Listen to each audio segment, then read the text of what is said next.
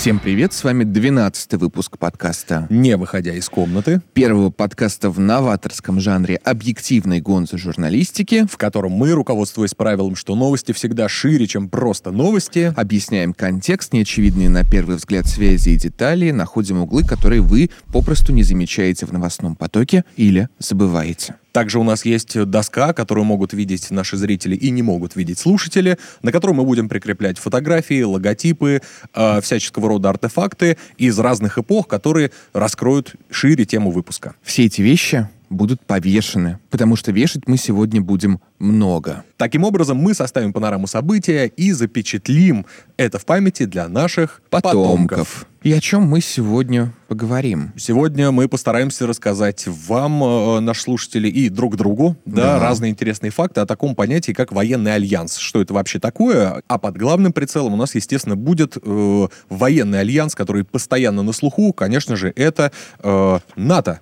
Да, отношения с которым у России были довольно напряженными, потом смягчались, потом снова стали очень и очень напряженными. А И саммит э, этой организации прошел вот буквально совсем недавно. Мы постараемся непредвзято и, главное, самым доступным образом рассказать об истории этого альянса, да, как он э, появлялся, что он из себя представляет, плюсы, минусы, подводные камни, внутренние терки. Секретные операции, терроризм и очень много чего интересного. Ну и подберемся к главному. Так ли чисты все-таки рукава и воротнички у тех людей, которые присутствуют на всяческих этих саммитах? Историю, как белые воротнички становятся красными. Начнем с самого очевидного. Это история, да, создания. Военно-политический союз, вот такой вот, он создался в 1949 году. Э, Изначально в него вошли 12 стран. Э, Ну и главной целью создания э, называли защиту Западной Европы от возможного советского вторжения и вообще коммунистической угрозы. Потому что, если мы вспомним, после Второй мировой войны вообще в Европе идеи коммунизма, они очень хорошо так расходились.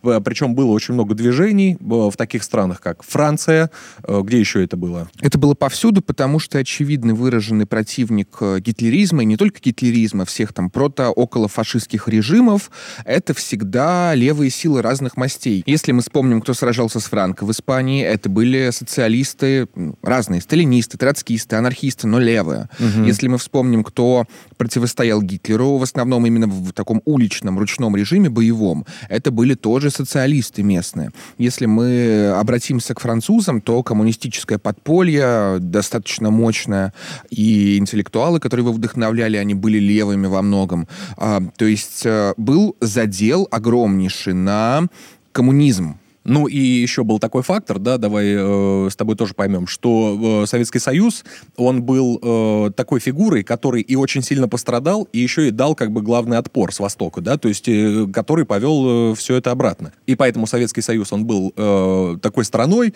который э, пережил и э, вторжение на свою Мгм. территорию, да, и дал отпор. В общем, э, то есть как бы пережили все этапы войны. Да, разумеется, и при этом Советский Союз физически заходил в э, эти страны.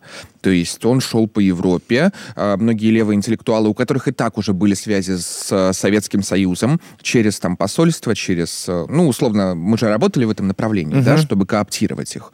А, Они вознамерились, обрадовались и, в принципе, уже ждали пришествия красных комиссаров. Но как же так получилось, что э, заканчивается война, и через пять лет вдруг оказывается, что нам необходим какой-то военный союз. Нам, я имею в виду, как Европе, да, то есть это разные страны. Оказывается, нужно образовывать военный альянс, потому что мы все маленькие, и мы все чувствуем как будто нависающую угрозу с Востока. Ну и если мы вспомним все конференции, да, главные, то есть когда присутствовали Америка, э, Советский Союз, э, Британия, да, э, было важно, что оказывается у нас взгляды на будущее совершенно разные, и от этого возникает некоторый конфликт, правильно? Да. Поэтому нужно объединяться, и сначала был образован Брюссельский пакт, куда входили Бельгия, Великобритания, Люксембург, Нидерланды и Франция, и потом произошло обращение к Соединенным Штатам Америки, как большой стране. Мне очень интересно наличие Люксембурга в этом ряду. То есть Вооруженные силы Люксембурга атакуют Ригу. Атакуют три магазина в Риге. Представляешь?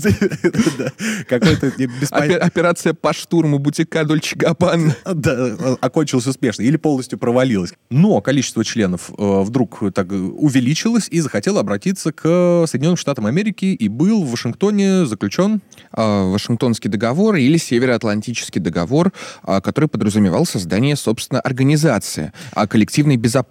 Вы видите э, тут на двух языках. Если вы не понимаете, почему ОТАН, а, это французский вариант э, произнесения. А я думал, это как в дорожном потоке, знаешь, когда ездишь, э, вот написано реанимация зеркально, чтобы угу. ты, смотря в, в боковое зеркало, как бы смог это прочитать. Да, для британцев ведь у них да, левостороннее, левостороннее движение. движение. Да. Нет, на самом деле... Назыв... Это именно французские корни имеют? Да, не французские корни, просто во французском такое построение слов. На. Наоборот, там, l'organisation de traité Atlantique Нордик, по-моему, так.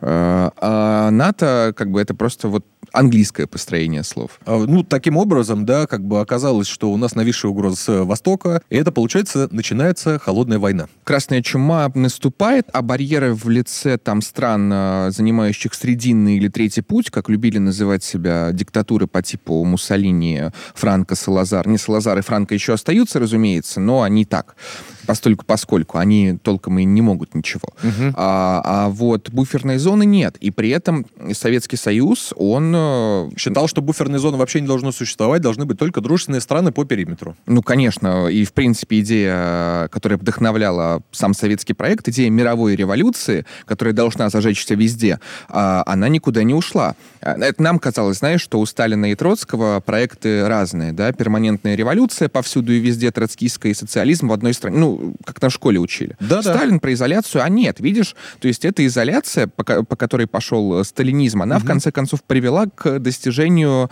э, стратегически более важных целей, к распространению, собственно, коммунизма по более широкому периметру. Ну и было несколько триггеров, да, давай первый вспомним, что это был э, смена режима в Чехословакии, угу. что он стал социалистический режим внутри, и как бы получается, что вообще весь, э, так, так скажем, появился некоторый пояс угу. вокруг э, Советского Союза, да, то есть дружественные страны уже, они вот, пожалуйста, у нас э, существуют. И второе, э, когда была блокада Западного Берлина, то угу. есть э, разделились на две части, и, пожалуйста, что делать? Вдруг у западной части не оказалось э, воды, электричества, и в этот момент западные страны еще почувствовали огромный кризис, что нужно это как-то решать. Таким образом, они еще обращались к Соединенным Штатам Америки, которые высылали самолеты с продовольствием, со всякими, не знаю, там, школьными товарами, ну, вообще ну, с товарами да, народного да. потребления, которые должны были как-то вот снабдить население. И вот начинают очерчиваться два четких очень полюса.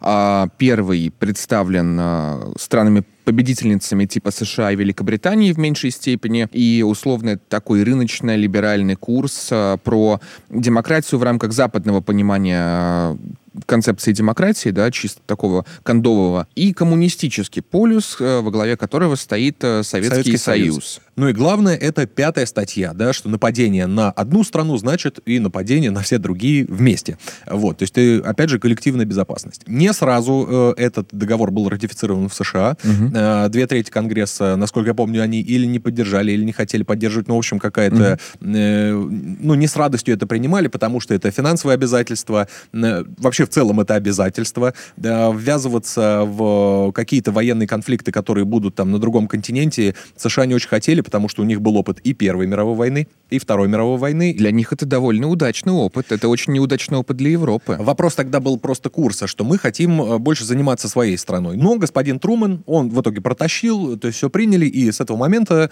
опять же, все везде зажило новой жизнью. Но давай будем откровенны, что и мы в 1954 году хотели вступить в НАТО, да, ну там был очень интересный такой, как, эм, как будто игра в шахматы. Вы нас в любом случае не примете, но только дайте письменный отказ. Да, вот, да, э, да. Тогда Молотов э, писал э, туда заявление, нам дали отказ. Ну, все это вот подтверждение, что этот э, альянс создан против нас. Вопрос, действительно ли это так? Потому что кого еще можно представить тогда было на земном шарике? Против кого дружим? Это же нормально. Это абсолютно... А здесь нет альтернативного ответа, потому что это, правда, было создано против э, коммунистической угрозы. Изначально же об этом просто это не декларировалось. Конечно. Это просто от внешних угроз, да, вот внешние. А вот откуда вы угрозы ждали? Марокко, я не знаю. Коммунистическую угрозу... Ну, коммунизм, э, очевидно, просто атрибутировался Советскому Союзу. А так именно он был центром распространения всего того, что угрожает самой экзистенции, что ли, порядка американского, порядка такого либерально-европейского образца. Не случайно возник в США маккартизм, например, а, да, то есть движение по вытравливанию коммунистов или лиц, которых назвали коммунистами. Отовсюду, буквально, из всех сфер жизни. Ну и вот оно и вам противостояние. А, ну вот что интересно, да, давайте актуализируемся уже к сегодняшнему дню. Mm-hmm. Да, мы вот должны сейчас вот показать. Это а, снимок с последнего саммита, да. да, который прошел на этой неделе. Саммит в Вильнюсе, на на котором мы видим э, все страны, которые находятся в этом альянсе. И не только. Э, саммит прошел 11 и 12 июля, и почему он привлек внимание? Из-за позиции Украины. Вернее, из-за позиции, из-за положения Украины, из-за дискуссии вокруг того, а вдруг Украину примут в НАТО? Или хотя бы обозначат ей какой-то четкий план, путь или сроки. Но мы ничего не увидели только то, что уже было проговорено десятки раз. Украину примут в НАТО, если она, а, будет э, отвечать всем условиям, б, какие это условия, а в том числе и отсутствие территориальных конфликтов. Ну, давай основные мы тогда скажем. Во-первых, ну, некоторые уже у них успешно получаются, я хочу сказать. Пост министра обороны должен, э, должны занимать только гражданские лица. Угу. Господин Резник... Он юрист, по-моему, да, по образованию, гражданский да, человек. Гражданский. Страна-кандидат не должна иметь территориальных споров с соседями. Ой. Вот это да, бывает. Э, третье. В стране не должно быть иностранных военных баз. Эм, Иностранных военных баз сейчас э, на Украине, я знаю, только ну, под Львовом был какой-то тренировочный центр НАТО. Подожди, а военная база Легиона Свободы России или РДК, они считаются иностранными или нет? Нет, потому что они же подвержены э, международному вот этой интернациональному легиону, ага. который воюет под ВСУ. То есть мы здесь должны тоже это понимать.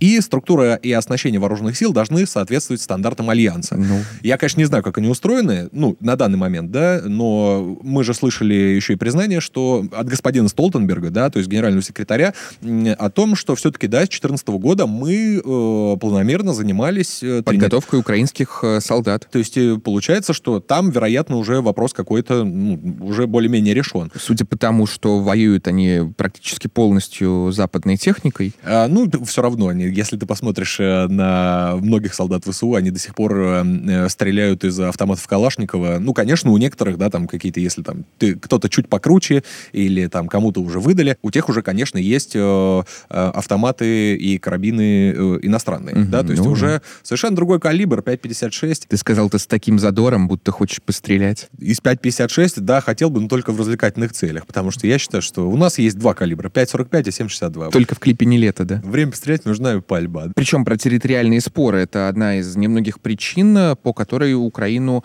держат на дистанции.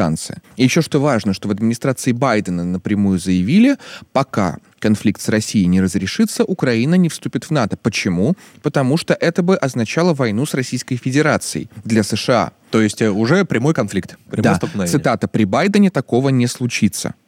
Понимаешь? А, то есть это как будто уже элемент... Э, Политический какой-то. Ну да, предвыборной кампании. И что это получается, что вот сейчас, значит, до 24-го, и потом еще 4 года этого не случится? Ну, слушай, если его переизберут, опять же, потому что внешние конфликты и участие в НАТО, и особенно происходящее на Украине, куда вливаются бесчисленные просто количество денег, денег да, да, да. налогоплательщиков, а, они вызывают вопросы. Так вопрос какого порядка? Нужно поддерживать или нет? А, вот, опять же, сейчас спор был по поводу да, кассетных боеприпасов. Это, да? это триггерит политический спектр весь. То есть у демократов, например, есть а, люди, которые склонны более к а, левым взглядам. Они считают, что давайте мы потратимся на социальные программы, на, не знаю, а, какие-то инициативы по интеграции на что-то другое, чернокожих вхожих в сообщество куклус-клановцев. Да, на такие вещи. А, эти деньги не должны разжигать войну, или мы вообще пацифисты, хиппи, понимая, что есть голуби, условно, радикальные голуби. А есть, наоборот, республиканцы, изоляционисты. Ну, среди которых тоже есть и те, кто поддерживает. Ну, как бы тут лукавить Там, тоже е- не там, нужно. понимаешь, даже те, кто поддерживают, могут говорить, вы делаете недостаточно, условно. Ну, да. а если вы делаете поджигают. достаточно, то почему мы еще не победили? А есть те, которые говорят, что да, давайте вообще оставим это все. Ну и у нас есть э, несколько вопросов, которые нужно все-таки адресовать эксперту. Да, и на связи с нами э, руководитель э, Дубравский консалтинг, политтехнолог Павел Дубравский. Павел, приветствуем вас. Здравствуйте. Иван, Сергей, здравствуйте, приветствую. Э, С какого вопроса начнем? А, С вопроса фактора НАТО во внутренней политике США, то есть мы понимаем, что, в принципе, внешние конфликты, да, и участие в таком крупнейшем а, альянсе, и особенно в контексте конфликта на Украине, очень заботит э, американского избирателя. И от американского избирателя будет зависеть, как это все будет развиваться там после 2024 года. И интересно, какие позиции по этому поводу есть среди там демократов, республиканцев, какие позиции среди них э, превалируют, и э, Ну да, А- чтобы хотя бы какие-то доли понять, то есть вот какие настроения общие в, да, в кто, обществе. кто на чем получает очки. Изначально в США население это 330 миллионов человек. Из них только 56% владеют паспортами, то есть которые позволяют вообще куда-то уехать. И если мы посмотрим по статистике путешествий в другую страну, то мы посмотрим, что там в 2019 году примерно 44-45 миллионов вообще куда-то выезжало. То есть в целом вот жизнь вне Америки для такого рядового американца, она не очень интересна. Но события, которые происходят последние два года, они, очевидно, пленят, они интересуют среднестатистического американца. И вот у нас совершенно недавно, по-моему, где-то 5 июля вышел опрос, социологическое исследование от э, The Economist и YouGov Poll. И там, что меня очень сильно удивило, не то чтобы прям нонсенс, но очень необычные цифры по тому, насколько важна америк- э, внешняя американская политика. Объясню почему. Обычно любая избирательная кампания, что 16 год, что 20 год, если, коллеги, помните, что обсуждалось? Ну, как противодействовать России, как противодействовать Китаю. Ну и все, то есть базово. Иногда Иран вспоминали, не более того. То есть Мгм. ничего такого особо не было. Уже то, что происходит сейчас, за сколько там, ну, почти там за год до выборов, чуть более, уже на самом деле сильно отличается от того, что было в предыдущие электоральные циклы. И вот согласно этому социологическому исследованию, примерно там по 41-48% среди голосующих и за Байдена, и за Трампа в 2020 году считают, что внешняя политика важна. Хотя обычно в 2016 и 2020 году а, в- международная политика входила там на четвертое место, на пятое, шестое, седьмое. Ну, то есть она не была даже иногда в топ-5 вообще вопросов, которые волнуют американцев. И в этом плане здесь все сильно поменялось. Если говорить именно конкретно про НАТО, то мне вспоминается, наверное, две истории. Одна история произошла совершенно недавно. Передача и как-то отправка кассетных бомб Украине. Мгм. А здесь, что меня очень сильно удивило, огромная поляризация между двумя партиями. Республиканцы про эту тему практически не высказывались, но высказывались, что удивительно, демократы. Я напомню нашим слушателям, что сейчас а, три кандидата от демократической партии Байден, Мариана Уильямсон, э, Уильямсон и Роберт младший Кеннеди. И как раз они критиковали, то есть оппоненты Байдена критиковали Байдена за то, что он сделал. И для меня это тоже такое новое открытие, потому что, вспоминая там 16-20 год, я не помню, чтобы демократы критиковали друг друга вот именно за такую позицию. Поэтому мне кажется, что изменения происходят. А второй момент, который мне тоже вспоминается, очередной пакет помощи Украине. Вот. Мгм. И там, если помните, был конфликт по поводу того, а как американцы должны отчитываться перед налогоплательщиками. И Рэнд Пол, республиканец и либертарианец, а, публично выступал с критикой того, что вы хотите, чтобы мы за два часа проголосовали за, за этот законопроект, который состоит там из 200-300 страниц. То есть это буквально невозможно. Там еще такая аргументация у него была, что ну, коллеги как бы должны понимать, что если там НАТО буквально будет помогать заниматься военной помощью, то мы обязаны вступать буквально в любую конфронтацию, которая последует за этим. То есть физическую конфронтацию уже, а не только на уровне экономической или моральной поддержки. В, в контексте, кстати, Кеннеди интересно, то есть он как будто и довольно пророссийские тейки себе позволяет, и говорит то, чего ты не ждешь от, э, условно, мейнстримного демократа прямо сейчас. А его родственник еще, между прочим, э, говорил о том, что он воевал уже на Украине. Да, он сказал, что это его сын участвовал. Насколько я понимаю, вот либо добровольческий корпус, либо наемнический корпус, что-то вроде такого. Ну, в любом А, случае... информация это подтвердилась, это правда, и сам сам сын об этом заявил. Есть фотографии, где он там был. Насколько я понимаю, он был месяц или два, и он даже принимал участие в одной из каких-то военных там операций. Если же говорить про самого Кеннеди, то здесь, во-первых, надо сказать, что это настоящий гигачат, потому что в последнее время публично, если он появляется, то это он обнаженный, без э, футболки, без кофты, а качается, занимается там пампингом, и показывает, что вот его здоровье лучше, чем у его оппонента Джозефа Байдена. Хотя это такая тема для спекуляций, конечно же.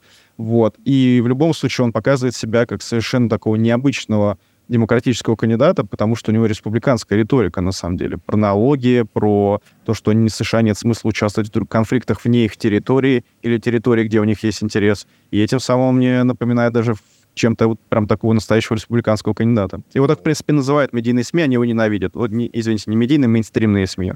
Они его просто ненавидят.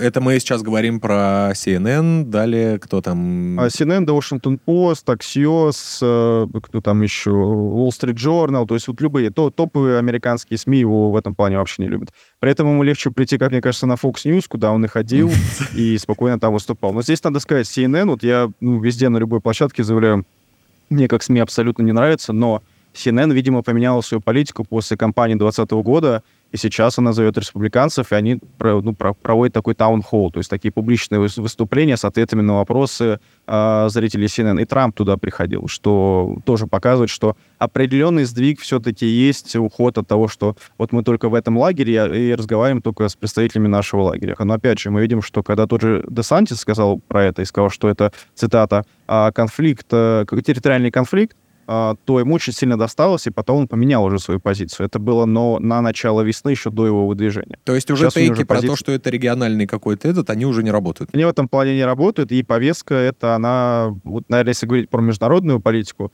она, мне кажется, затмила вопросы Китая и Тайваня даже в этом плане. Ну и последний вопрос. Э, насколько рядовой гражданин да, США осознает, что его страна вот просто осознает, что его страна состоит, а по большей мере и имеет еще такое тяжелое слово в военном альянсе НАТО? Мне кажется, что на самом деле не так сильно этот фактор играет. Как, вот если анализировать, опять же, э, риторику кандидатов, то это всплывает очень редко. Поэтому в этом плане, если... Ну, а кандидаты кто? Это люди, которые изучают социологию, смотрят, что интересно, и в целом артикулируют как раз запросы населения. Очень редко на это реагируют. И опять же, если мы посмотрим споры, например, внутри Сената, вообще внутри Конгресса и Палаты представителей, то мы видим, что очень редко поднимаются вообще в целом эти аргументы. То есть я бы сказал, что именно сам фактор у НАТО, он здесь вторичен. Скорее, США смотрят не с позиции, что мы НАТО, а с позиции того, что мы великая империя, великое государство, великая страна, которая должна определять внешнюю политику. Я помню, Трамп это использовал, причем внешне и внутренне обыгрывал. Он говорил, если мы тратим вот определенный процент от суммы, то uh-huh. почему вы тратите несопоставимо меньше? Например, uh-huh. вот ранее упомянутый Люксембург. Ну да. Да, то есть там вообще э, бюджеты есть, были смешные. Но это опять же внешняя риторика, которая во внутреннюю перетекает. Мол, наши деньги не должны идти на, на то, чтобы мы содержали других. Да, есть запрос с точки зрения того, что на что тратятся наши деньги. И Трамп в 2016 году, правда, использовал эту риторику, и вообще, насколько я помню, он потом уже пытался сократить именно финансирование НАТО, и вообще считал, что не, не видит смысла в этом. Но, понимаете, как бы ситуация 16 года и ситуация 22 года сильно поменялась. Мы Макрона можем вспомнить два года назад, он говорил, я не вижу смысла в НАТО. Как бы зачем Многие нам нужно НАТО, смысла, какой да. в этом смысл? Да. Сейчас э, ситуация сильно поменялась, и Байден уже считает, что мы там союзники, мы должны все время выступать, идти вперед и продвигать американскую политику. И об этом он говорил в своей речи, когда, по-моему, в Варшаве выступал, по-моему, либо весной этого года, либо mm-hmm. зимой этого года. Если... Да, это было весной, когда дети с украинскими флагами, вот, да, не похожие на украинских детей просто были. Спасибо большое, э, да, исчерпывающий ответ. Ну что ж, с нами был политтехнолог, руководитель Дубравский консалтинг Павел Дубравский. Автор замечательного канала Campaign Insider. Очень советую всем на него подписываться. Да, доходчиво, информативно. Ну, в общем, э, все как мы любим. Ну и что мы из этого и всего э, услышанного э, выделим? Мы выделим то, что эта повестка начала входить во внутреннюю жизнь, mm-hmm. и она не была так популярна. Опять же, внешние аргументы становятся внутренними еще сильнее, чем раньше. И что Байдена, как олицетворение этого курса на определенную помощь Украине, я говорю определенную, потому что у некоторых другие понимания помощи могут быть, его поджирают изнутри собственной же партии, например пример. Тот же Роберт Кеннеди, э, я, правда, не знаю, насколько велики у него шансы. Если есть альтернативная позиция, она есть, и она давит на него с обоих флангов, то, видимо, ему придется в будущем, как минимум, с ней считаться. Ну да, если заявил, то как-то да. Потом еще обещание... Не выполнять обещания в США — это такая Ну, плохая штука. Ну, тут тоже нужно посмотреть, куда сместится, да, медианный избиратель. Ну, давай с актуализацией тогда чуть-чуть прекратим. э, как бы Ну, вот, а чем тебе это не актуализация? э, ну, я имею в виду, что и этой фотографии заключим, да, вот эта известная фотография Владимира Зеленского, которого нам сейчас придется, его изображение нам сейчас придется повесить. Повесить. Вот. Мы э, добрые люди. Это лицо демонстрирует вот это вот э, Безысходность. недополучение. Недополучение. да. Безысходность. Не повезло, не в этот раз. На самом деле, это занятно, что он сперва то отказывался ехать, э, то критиковал недостаточные усилия Запада по интеграции Украины в НАТО. Нет никаких конкретных предложений, Да. потом отказ выступать, потом э, он выступил, но на главной площади в самом Вильнюсе. Нельзя сказать, что это какая-то капризная такая штука. Можно сказать, Можно? это, знаешь, великий политический философ, да и просто философ Юрген Хабермас, а, немецкий, а, назвал такую политику Зеленского моральным шантажом. Проблема в том, что от морального шантажа иногда устают. Он не может длиться вечно. Мы, мы понимаем все про а, мазохистичность Запада и желание его каяться, платить и э, за преступления прошлого перед различными социальными группами, странами и прочим, но тем не менее такая политика, мне кажется, она э, эффективна на определенной дистанции, а постепенно она начинает выходить в тираж. И вот э, это выражение лица, возможно, яркое проявление того, что больше эксплуатировать эту лошадку э, не получится. Ну или получится, но очень ограниченно. Ты на философа ссылался? Юрген Хабермас, да. Да. А я бы хотел более актуального все-таки философа, которого мы тоже очень сильно уважаем и любим за томный голос, за Мгм. сладкие речи. Алексей Арестович. Совершенно верно. Который тоже высказался на этот счет, что э, на Западе нынче слабые лидеры, не способные принимать серьезные решения. А в чем он не прав, кстати? Он как раз и указал, а наша главная ошибка заключается в том, что мы сделали ставку на политику эмоционального шантажа, политику перформанса, политику мужественных желваков. Да, ну, я не знаю. Нет, я не я, э, в том, что слабые лидеры, он прав, потому что мы пришли к какому-то выведенному в пробирке а, идеальному евробюрократу. Один только Байден пытается еще постарчески большой такой стиль поддерживать, эти речи его эпохальные, да, но это как проблески 20 века сквозь э, туман деменции. Да, То есть что-то вспыхнуло. Я помню, как это было тогда, когда мы с Косыгиным в бане слушали торжественную речь Ленина. Э, Сильно, сильно. Да. Но еще вот э, про Арестовича он еще также все-таки написал то, о чем иногда и Подоляк не очень любит говорить, да. э, А есть такие вещи, о которых Подоляк не любит говорить? Ну, например, что вот цитата Арестовича снова. «Э, «Недаром борьба с коррупцией выставлена первым треб- требованием НАТО к Украине». Ну, то есть, ну, ну, нет же такой главной мысли, которая вот должна транслироваться, что все, мы сейчас должны и победить врага, и победить коррупцию, и так далее. То есть она существует и, и без победы врага. ну, Она и существовала. Проблема в том, что с коррупцией никто не хотел э, бороться Ну, особо. Она всех устраивала абсолютно. Ну, а какие э, стандарты коррупции в НАТО, да, для того, чтобы тебя приняли? Стандарты коррупции. Да, да, да, стандарт. Ну, какой-то допуск, да, вот какой-то гэп, чтобы люди могли себе позволить и чуть-чуть поворовать и вступить в НАТО, это как бы нам пока неизвестно. Ну, известно, то есть Турция, Венгрия, я допускаю, что это две страны с наибольшим э, индексом коррупции. Среди А, всех, Думаю, да. ну, не знаю, там А, например? А, Ну, то как бы Хорошо, та- там еще ладно. есть маленькие Северная Македония. Там. Хорошо, ладно. Ну, в общем, вот эти вот все страны, о существовании которых мы вспоминаем раз в а, а, 1700 лет. Да. А помнишь, э, мы говорили про признание Столтенберга, что с 2014 года они... Тренировали Да. бойцов, да, и так далее. Первое Мгм. признание. Просто это же такая практика очень интересная. Она была у НАТО с момента а, его Основания. основания. То есть, а, что я имею в виду? Вот у тебя, да, мы говорили про политический смысл, а не чисто обороны, про экзистенциальный смысл. Мгм. А, суть. Борьба с коммунистами. Европа у тебя пылает просто этим конфликтом между вчерашними нацистами, фашистами, там, фалангистами. Франк, но фалангисты никуда не делись, ладно, их не Так, трогаю. хорошо. А, и левыми голодными до отмщения партизанами. Некоторые из них были либеральными, некоторые там придерживались каких-то других взглядов, мы их не трогаем. То есть, и вы понимаете, что леваки если вы устраиваете демократию условно на, в, а, в оккупированной Италии союзниками, леваки придут к власти, ну или займут существенную долю мест э, в органах там управления страной. Ну, понятно, парламенте каком-нибудь, да, и так местных далее. советах, где угу. угодно. И вам нужно что делать? Вам нужно как-то обеспечивать воздействие на левые группировки, которые, во-первых, качаются а, идеологически очень сильно, а, потому что население в целом нищее, потому что крах фашизма уже. Ну, понятно, а, враг повержен, да, то есть и вы были врагом, у вас ничего не осталось. Да даже, да, Конечно, ну, да. типа как альтернатива коммунизму, угу. фашизм повержен. На что теперь надеяться? А, а еще и ты обнищал, а еще и э, там непонятно, что тебя ждет. Ну, наверное, там идея рабочего класса, гегемонии того, что, ну, что-то у меня будет в целом, э, я буду жить в равенстве, справедливости и прочее, они пользуются популярностью. При этом Советский Союз, разумеется, помогает по традиции, как он помогал республиканцам и прочим. Есть, есть на кого опереться этим политическим представителям и интеллигенции. И у них есть улица, самое главное. У них есть, э, сформиров... улицы, да, да, у них есть сформированные партизанские отряды вооруженные. У них есть, по, по сути, это милиция фашистская, да, только наоборот. А, такие красные, красные отряды. Они потом... Белачау, Белачау, да, совершенно Они потом и будут называться фракция Красной Армии в Германии, Красные бригады в Италии. Тогда начинается операция Гладио. Ну, давай скажем, что Гладио, что такое Гладио? Гладио — это меч, который был вот у гладиаторов, он такой коротенький, да. э, то есть это для ближнего боя, колющие удары, то есть это никакая не, э, не копье, да. И не... даже не Моргенштерн. Да, не, и не Моргенштерн, да. В общем, суть ее в чем? Э, почему Гладио? Потому что это э, импульс э, дали бывшие фашисты итальянские. Вот, грубо говоря, вы берете республику Сало, где Муссолини шкерился со своей любимой, потом их вешают, не на нашу доску, а просто вешают итальянские партизаны. Угу. А фашистам-то что делать? А американцы приходят и думают, так, подождите, у нас тут есть люди, имеющие определенный боевой опыт, имеющие там э, определенную ненависть э, к представителям э, левого политического спектра, довольно жестокие. Но главное, что с опытом. Главное, что они мотивированы, и главное, что у них безысходное положение, потому что мы либо вас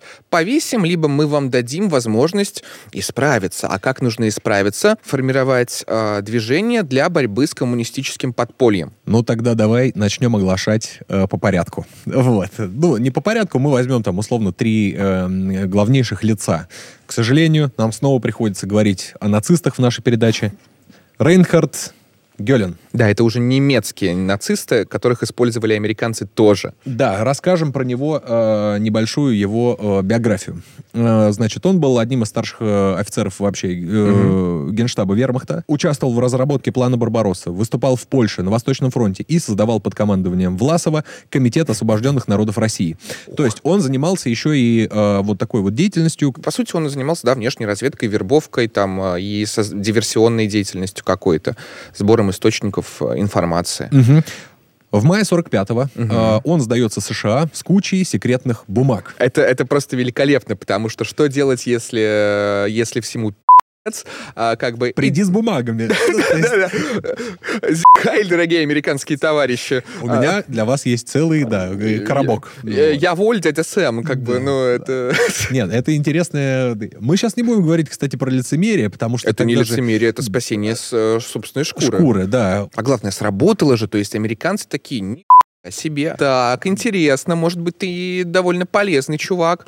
А, а, у тебя еще и навыки есть, ты это все сам скомпоновал. Так, давай ты будешь с нами работать. Так и самое главное, начал он активно сотрудничать с ЦРУ и убеждал, он был и главным человеком, что э, СССР э, готовится напасть на Западную Европу. То есть он постоянно разрабатывает планы там и так далее. И в 1956 году этот человек возглавил службу внешней разведки Западной Германии, которая уже на тот момент уже состояла в НАТО. То есть мы понимаем, да, что для того, чтобы стать хорошим офицером НАТО, нужно иметь уже какую-то подготовку. Конечно. А где они должны были ее получить? Не, ну чтобы быть управленцем, у тебя должна быть блестящая дисциплина. Ну, слушай, знаешь, я уверен, что концлагерями в некотором смысле тоже управляли э, чудовищные, скажем так, бюрократы. Следующий персонаж — это Ханс Шпайдель в очень похожей форме почему-то, mm-hmm. правда? Что он прошел? Франция, Восточный фронт, армия Юг, э, с Ромелем еще был, но утверждал, что готовил покушение на Гитлера. То есть как бы человек решил э, сказать, смотрите, я крыса, возьмите меня, э, вот, я готовил покушение на самого Черепашки, Гитлера. где же вы? Да, да, да. Короче, у него тяжелая судьба. А в 45-м его достали из заключения. Он потом в университетах преподавал историю. Ну, такой, знаешь, э, такой старенький профессор неприметный. А потом его привлекли к образованию Минобороны ФРГ Мгм. снова. А с 1957 года по 1963 он занимал должность командующего объединенными сухопутными войсками НАТО в Центральной Европе.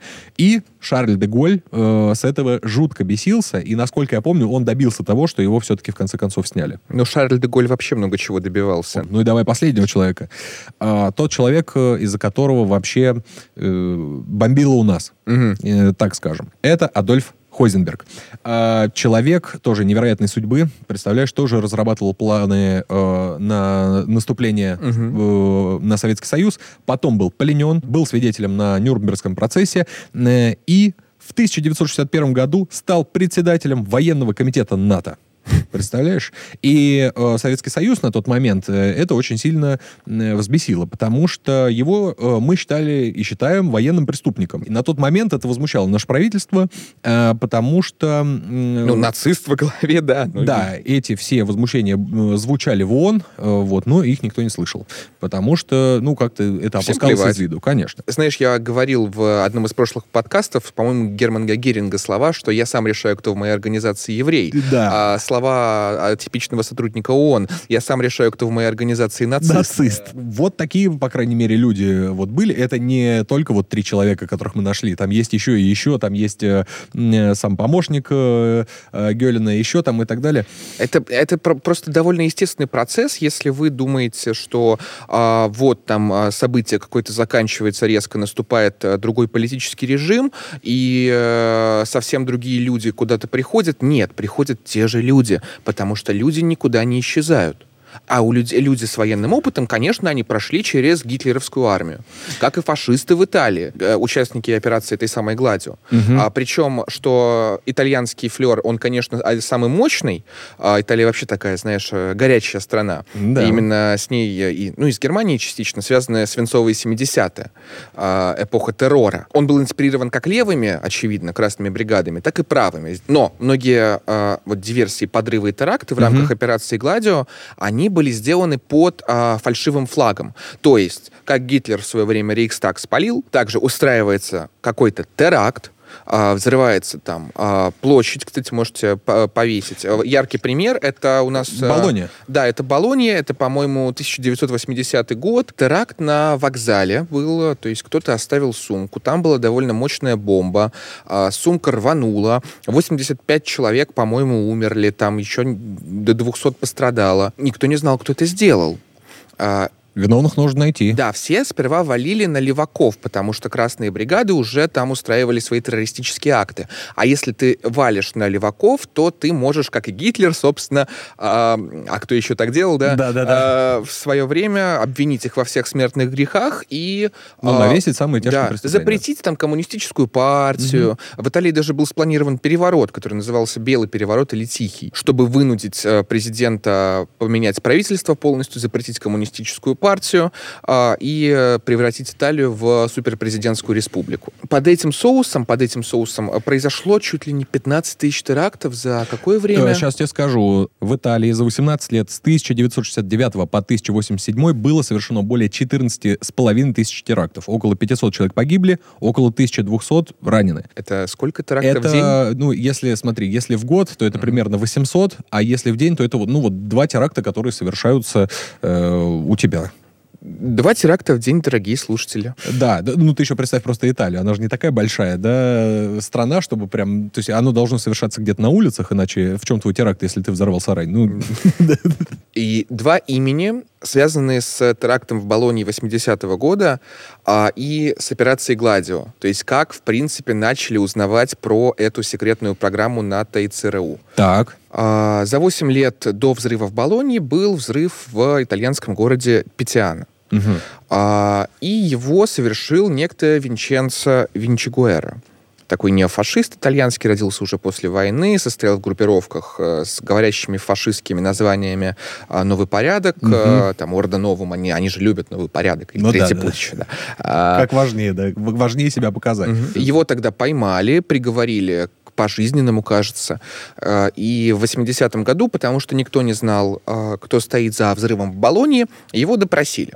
Ну, возможно, он там мог э, какой-то ценной информацией поделиться. И он говорит, знаете, дорогие мои друзья, а, по-моему, после моего ареста и взрыва должно было быть понятно, что есть некоторая секретная организация под патронажем НАТО а, со своим а, вооружением, со своими складами, которая никому не подчиняется, кроме командования там определенных, опять же, частей НАТО подразделений, э, ЦРУ, там, ну, может быть, глава внешних разведок в курсе, и которая ведет свою игру. Должно было это быть понятно. Действительно, то есть ему выдавали оружие, там, взрывчатки со складов Гладио. То есть это даже не то оружие, которое вот просто там, я не знаю, Не, с, не, не, с войны не. закопанное валяется там. М, Вообще нет. У тебя есть под расписочку, наверное, для Мгм. совершения диверсии. Вот одна штука.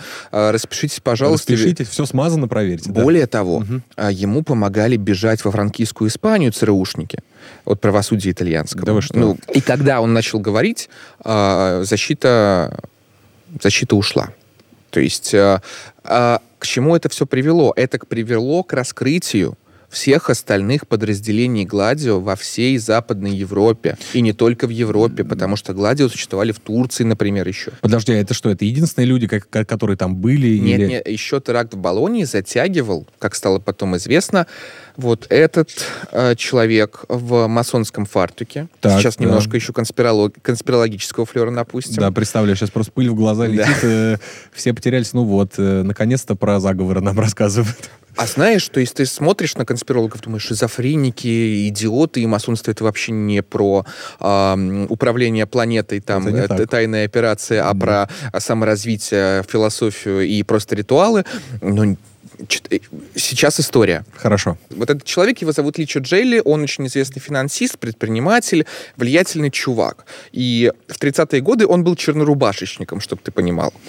Поясни, пожалуйста, для наших А, слушателей. Да, чернорубашечники — это боевые отряды фашистской партии Италии, а, который возглавлял Муссолини. По сути, так, такие вот, ну, не СС, это скорее СА, то есть штурмовики Гитлера, да, коричневые Да, рубашечники. да, да, коричневые рубашки, да. Мгм. Ну, такие боевые организации, чтобы наводить порядок на улицах. Он был одним из чернорубашечников. Войну он как-то пережил, как и многие итальянцы. И потом, видимо, связался опять же с Гладио и прилагал очень многие с, э, Ну, свои связи, да, усилия какие-то. усилия, чтобы а, прикрывать деятельность, э, условно, вот, да, низовой уровень у вас э, ребята, которые взрывают, убивают и делают грязную работу, а наверху у вас этот э, чудесный человек, э, старый, интеллигентный, Ну, богатый. я представляю, очень вежливый, наверное, Да, воспитанный.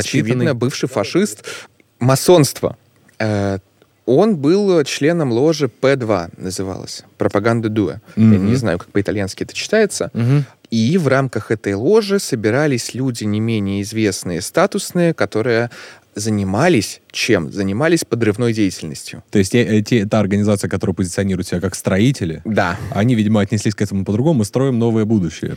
Да, в Вот. каком смысле? Мгм. Опять же, медиа влияние, а, торговля оружием, а, операции с мафией, а мафия участвовала в а, подавлении коммунистических каких-то настроений очень и очень здорово. Все это объединялось в один такой большой конгломерат, э, где реально решались проблемы и который реально оказывал влияние. Причем а, настолько массового объединения вот в рамках масонской ложи Ну, вряд ли, наверное, кто-то встречал. стало известно об этом, потому что он собирал досье на крупнейших э, завязанных в схемах людей. Хранил, И, ну, периодически кому-то показывал. Конечно, Ну, конечно, понятно. конечно. Как, Да. как как каждый уважающий себя итальянец. Да-да, богатый. Провели у него обыск. Это все нашли. Мгм. Это стало известно как список Джелли. Его опубликовали, и люди просто были в шоке. Ложу, масонскую ложу, признали организацией, подрывающей государственные институты. Э, Подставил всех. Ну, они все были в этом завязаны. Он там быстро ретируется через Швейцарию а, в Аргентину. У него, очевидно, были знакомые в Аргентине. А, Аргентина лучшая страна для этих людей, конечно, да. Но, в- по-моему, потом он просто без объяснения причин возвращается в Швейцарию, где его и арестовывают. И прожил он, кстати, долго. Да, он прожил. до... До 15 года, кажется. Да, то есть- около 100 лет. И ложу эту э, э, подозревали в убийстве премьер-министра Италии Альдо Мора. Его похищение, да, и вообще его потом, опять же, обнаружили в, э, мертвого, застреленного в багажнике. Это сделали красные бригады.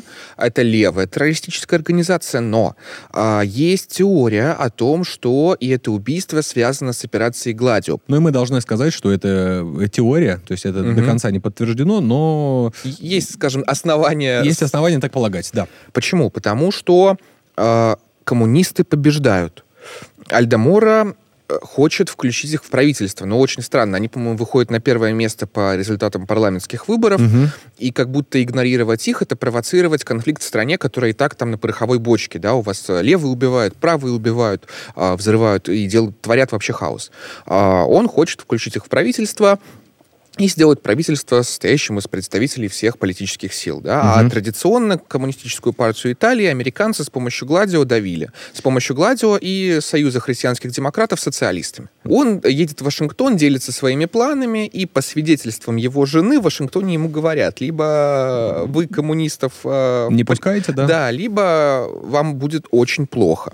Альдо Мора тогда вообще думал о том, чтобы из политики уйти, и насколько, опять же, по косвенным свидетельствам э, близких к нему, он уже подготовил проект нового правительства, в котором участвуют в том числе и И коммунисты, коммунисты. и в Мгм. это время его похищают. То есть, ну, э, совпадение, как бы, может быть совпадение. Конечно, совпадение. Исключительно так мы должны считать, ведь э, никаких подтверждений нет. да. Не, зна- а знаешь, это когда там Александр II, который был намерен подписать проект Конституции, его убивают народовольцы. Это примерно из той же серии. Может быть, трагическое историческое совпадение. Но ведь были еще и вот в Турции Да, в Турции это было очень существенно, потому что Турция это такой пограничный регион между зоной интересов, а, да, который делит между собой Советский Союз и Западный мир, Азией, Конечно. Ближний э, Восток. Да, да, да. А, да. Африка рядом. А, вот. И к- турецких коммунистов к власти точно пускать было нельзя. Для этого они, опять же, по классике раскачивали, ну, можно, наверное, назвать их фашистами, но это такой специфический турецкий национализм,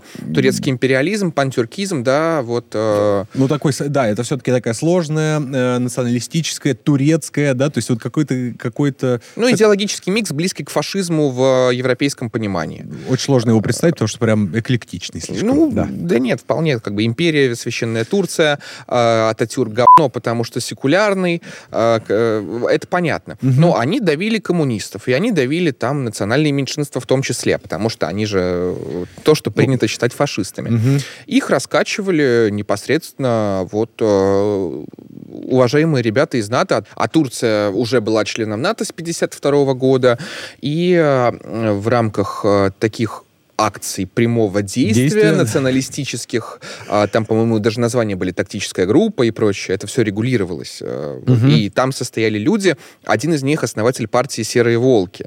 А мы помним, лидер этой партии недавно дарил Эрдогану карту, где там весь тюркский мир нарисован, включая территории России. Давлет Бахчели, по-моему, его зовут. Но у всех есть такие свои амбиции, когда ты огромный пояс на карте рисуешь, поэтому... Да, а здесь перед вами Стамбульский погром э, 1950, кажется, пятого года. Улицы Италии, они все-таки позволяют бегать э, со стрелковым оружием, Мгм. да, друг на друга. Все-таки и здесь, здесь мы видим соответствующую реакцию. Здесь уже и танки. Суть его в чем? Вы просто приходите к грекам, которые и национальное меньшинство, и другая религия, очевидно, политические взгляды у них немножко другие. Другие. А, и начинаете их а, бить, вытаскивать на улицы, убивать, Ну, резать. витрины, э, да, да, да, да. Их э, бизнес э, уничтожать, палить и прочее. И серии таких акций вот в рамках Гладио НАТО и добивалась своих целей. Но постепенно это же привело к чему? То есть мне кажется, что крестным отцом э, Эрдогана и его курс на такое вос- вос- восстановление империи, Ну-ка. пантюркизм является именно НАТО. Потому что вы, когда продуци- продуцируете такую волну э, насилия, даже не знаю, не насилия, а давления на оппонентов, вы разгоняете искусственно этот движ весь политический. Разумеется, эти настроения остаются и передаются. Разумеется, э, Они встроены в систему, как да, да, да, да, да. Мгм. То есть, и, разумеется, крестным отцом вот э, многих правых э, движений можно считать НАТО, потому что они их использовали, но это был же паразит, даже не паразитизм, мютуализм, да, А, если мы вспомним уроки биологии, от слова взаимное, mutual, э, э, вот, от того, что а, один организм берет то, что ему нужно, и другой организм берет то, что ему нужно, от этого взаимного со- со- Сосуществования, сосуществования. Все это в рамках э, Турции называлось контргерилья. Но была же еще соседняя страна, как Да. раз которую, да, национальное меньшинство очень сильно гнобили. Это греки. Это греки, так называемые черные полковники. Ну, то есть это, это тоже... Это тоже военный переворот, потому что Греция, она традиционно левая, традиционно ориентированная на Россию, Мгм. потому что это тоже рубежная линия. И в с- в 67 году там случился переворот. Э, Вот эти уважаемые люди из военных кругов пришли к власти, и начался такой... э, нач- Началась хунта, такая околофашистская греческая хунта. А, то есть мы понимаем, что э, в целом во многих странах, особенно южных, да, так скажем, э, в Европе, э, такие операции проводились и проводились успешно. Конечно. Самое интересное, что это стало известно, опять же, благодаря Италии и процессам. То есть премьер-министр начал говорить, который был э, в курсе. Он сказал, что да, такое в принципе есть. Это был только 90-й год, представь себе. В Ну. 90-м году, кажется, он начал давать показания о том, что все это время у вас была параллельная структура, которая занималась созда- устройством терактов на суверенной как бы террито- территории, э, не подчинялась никому. Ну, Понимаешь, Нико- э, ни один из вас Никто даже не вкуривал, да. ну, там понимаю. кто-то вкуривал, но НАТО, ЦРУ, и, а, как, как это, как это... И все европейские страны такие, так, блин, Оказывается, у нас это тоже было. Начались разбирательства. Европарламент принял даже резолюцию какую-то а, о том, что вот это нехорошо, нехорошо, нехорошо. Нужно провести расследование, нужно э, обозначить всех виновных, нужно запретить эти силовые организации, разоружить их, главное. Конечно, если все уже выдано. Не, не заметили, да, как, как прыщик выросли просто вооруженные формирования. А, и ничего из этого на самом деле не было выполнено. А в НАТО, НАТО отреагировали спустя месяц, поначалу отрицал один представитель, типа, нет, вы чего, мы такого не делали. Потом другой представитель говорит, ну, типа, да, отрицать это было некорректно. Это просто... Ладно, ни признания, ни, ни да, ни нет. Ну, Вот, никаких разбирательств, Мгм. кроме того самого итальянского, которое позволило это все выявить, никаких а, наказаний а, за это не понесли толком. Понесли э, ита- некоторые итальянцы, да, а, Мгм. такие как вот э, человек с именем, похожим на Джелата, м, Чоколату. и рядовые просто какие-то сотрудники, они это понесли, а вот те, кто всю эту инфраструктуру десятилетиями выстраивал, Создавал, кормил, кормился. и это создает огромнейший вопрос о суверенитете. Э, ну вот я тоже себе, знаешь, я вот когда думаю, когда говорят все-таки, ну вот все-таки такая организация, да, это военный альянс, он во имя мира, добра и так далее и тому подобное, понятное дело, что не бывает ничего без влияния. Вот лишняя подпись — это влияние всегда. Так в этом-то и проблема, что мы говорим внешнее, внутреннее. Типа, если на нас нападут, вы не понимаете, у этого есть, по крайней мере, был до холодной войны, до конца холодной войны, большой ценностный смысл. В угоду э, они жертвовали демократией, ну, в понимании там обывателя, например, потому что политологические понимания, они различные. Ну смотри, А. ладно, ну 90-е, хорошо, они приходят к тому, что э, Советский Союз распадается. Да. И что делать дальше-то? Против кого дружить? Это, что, это же важно. А мне кажется, здесь важный элемент, что Россия попыталась с ними сблизиться, Да. А, И признавался, даже Владимир Путин признавался, и Билл, и Билл Клинтон признавался, что, Мгм. мол, мы-то хотели, в принципе, и мы были готовы, потому что вот ориентация там, молодая, молодое государство, Так. а, давайте вместе все, о чем, мы-то уже помирились, а не захотели. По поводу территориальных споров. Есть Турция, есть э, Греция, между И которыми... Есть Кипр, да. Да. Но эт- этот конфликт возник немножко позже, то есть тебе легист скажет, ну вот знаете, типа на момент вступления, возможно, у них там ничего не было. Но э, суть не в этом, суть в том, что э, конфликт, кстати, был у Великобритании и Испании по поводу Гибралтара. Э, они обе эту территорию считают э, своей и обе в НАТО. Проблема в чем? Проблема в том, что даже в рамках этого союза постоянно возникают внутренние конфликты, связанные именно с э, национальным элементом, да? Но они, я имею в виду то, что не все страны соответствовали стандартам НАТО. Э, Вот А, когда, да, да, вступа- да. когда вступала Латвия, например, их армия не соответствовала стандартам.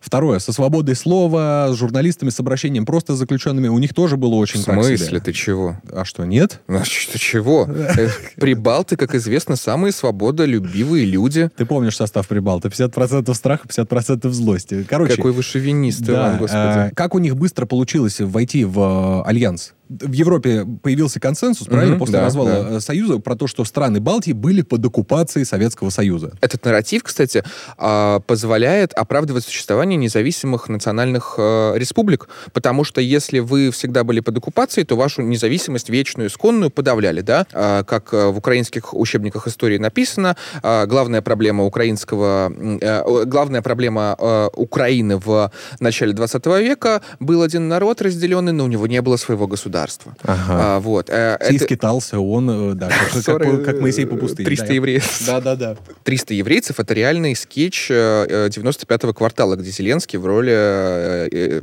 царя Леонида, А. просто еврейского. А, Ладно, давай, это, ну, это уже будет вообще какое-то крамола. Я просто о чем? Э, Украина тоже же сейчас использует очень часто этот нарратив. Мы находились под оккупацией Советского Союза. Она использует ее с самой своей независимости. Но Украина же не была под оккупацией. Вот, ты понимаешь, консенсуса на этот счет нет. И в Европе считают, что Украина была очень хорошо встроена Тебе в... сейчас скажут, что ты оккупант. Ну, и- Я, к- я к этому привык. Вот. Ага. Э, Короче, э, я про то, что эти люди были очень хорошо встроены. Вспомним, сколько генсеков было э, украиноговорящих с украинскими корнями. А слушай, они- это вечный конфликт, когда часть определенная встраивается, да, в э, условно-имперскую систему, как в Российской империи, то есть многие просто присоединялись же народности со своей землей в обмен там на определенную защиту, им даже позволяли сохранять свою иерархию, статусы и прочее. То есть это такое сожительство, опять же, было. А Это вечный конфликт, да. Одни тебе скажут, нет, это оккупация, это не наше национальное государство, другие скажут, в смысле? Посмотрите, вы там и здесь, и тут, и вообще язык ваш впервые за долгое время можно было учить в школах, как это? Э, э, И этот конфликт неразрешим. Он разрешим на уровне того, во что ты веришь. Какой нарратив выстраиваешь. Да, все понятно. Понятно, какой нарратив выстраивают сейчас. Ну и сейчас мы понимаем, да, что были озвучены про то, что как- какие-то упрощенные этапы будут для Украины для вступления. Но все еще держат на дистанции. Почему? Потому что уважаемые сэры а, в высоких кабинетах Лондона и уважаемые а, ребята, которые принимают решения в Белом доме, не очень хотят, чтобы из-за Украины планету покрыло ядерным пеплом. Хотя это может вот-вот рвануть. А хотя мне иногда кажется, что, может быть, хотят. Я уже не знаю, чего они хотят.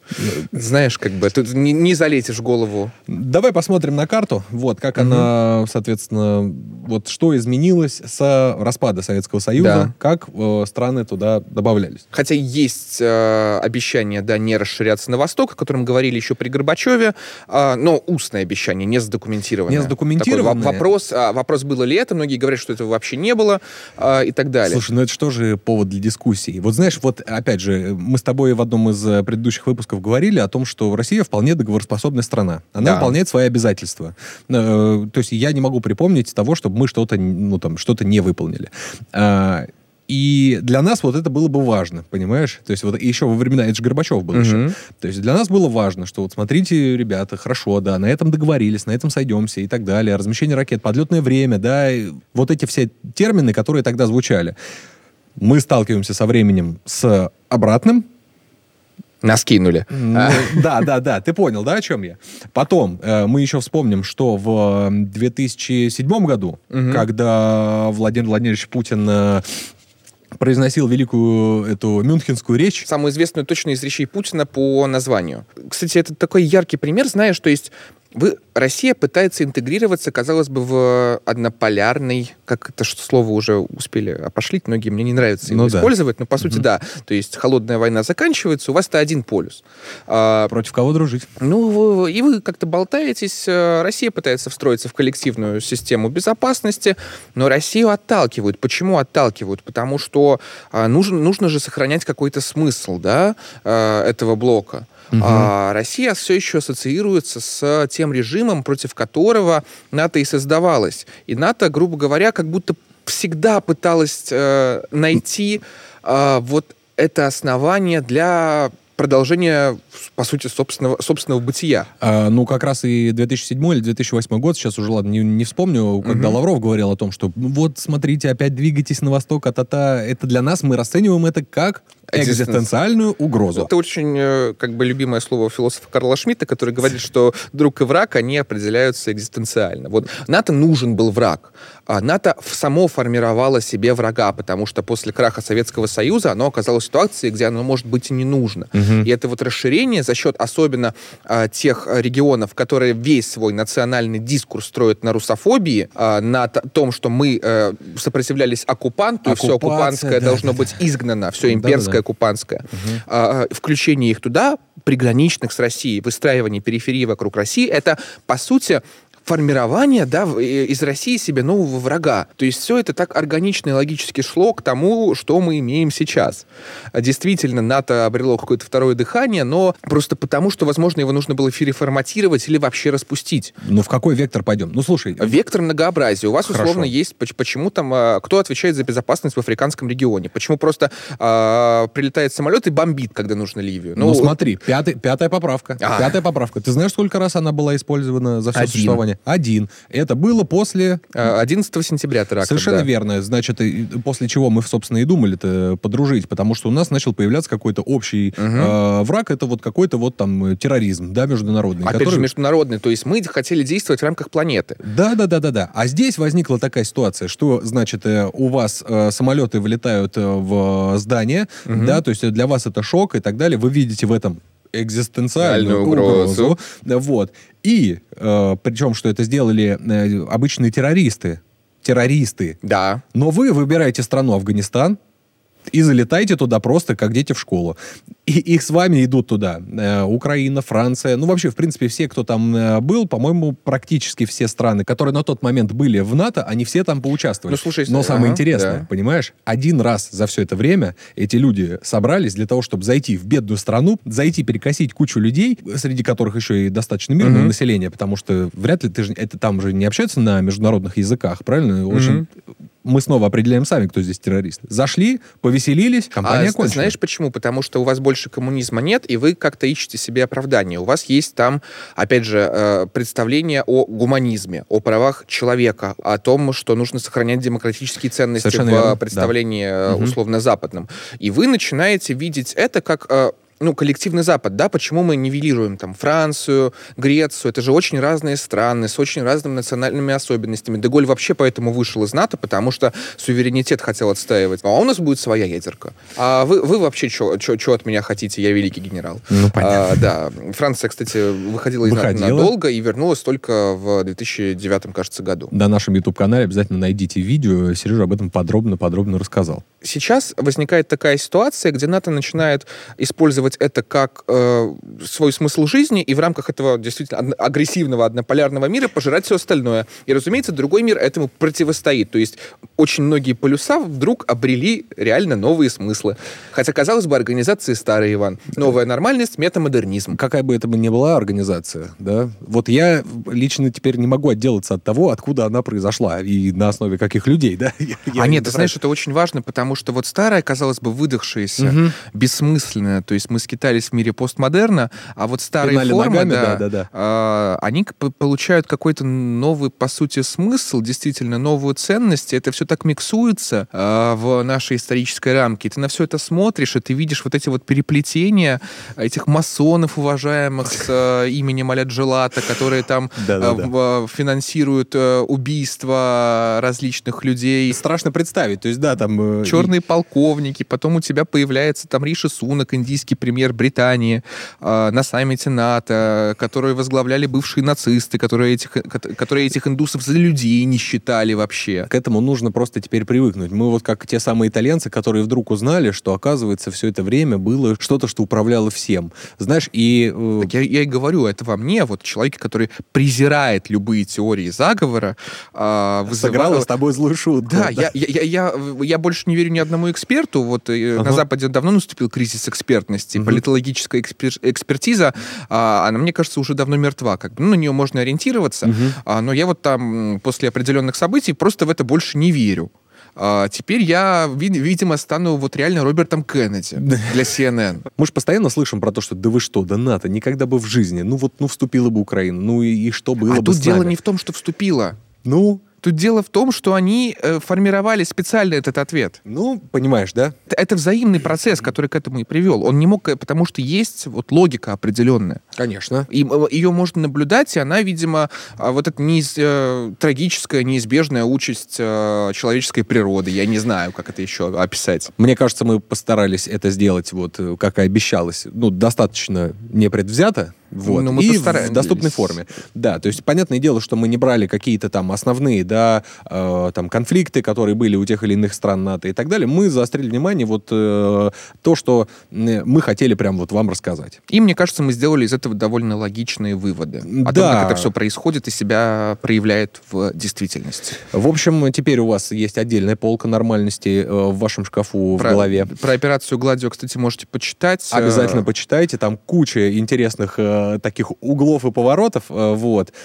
Конечно же, если вы не верите, почитайте э, биографии этих людей, которые э, были сначала нацистами, потом э, э, управляли всякими штуками в НАТО. Это, ну, вот тоже для меня было определенным сюрпризом. Ну, такая, наверное, у нас вот панорама этой недели останется. Э, Украина э, пока не вступает в НАТО, ей пока только помогают. Вот, закончится все, мы вас примем. Будем следить за этим. И если что-то изменится, мы обязательно об этом расскажем. И поэтому подписывайтесь на нас, следите за обновлениями. Да, оставляйте комментарии, пишите все, что вы только думаете. Вот, мы обязательно все прочтем. И, что самое главное, э, до встречи на следующей неделе. Ведь э, либо мы найдем событие, либо... Оно найдет нас. А чаще всего оно нас и находит. Ну а с вами были Сергей Изотов. и Иван Орлов Смородин. До свидания. До новых встреч.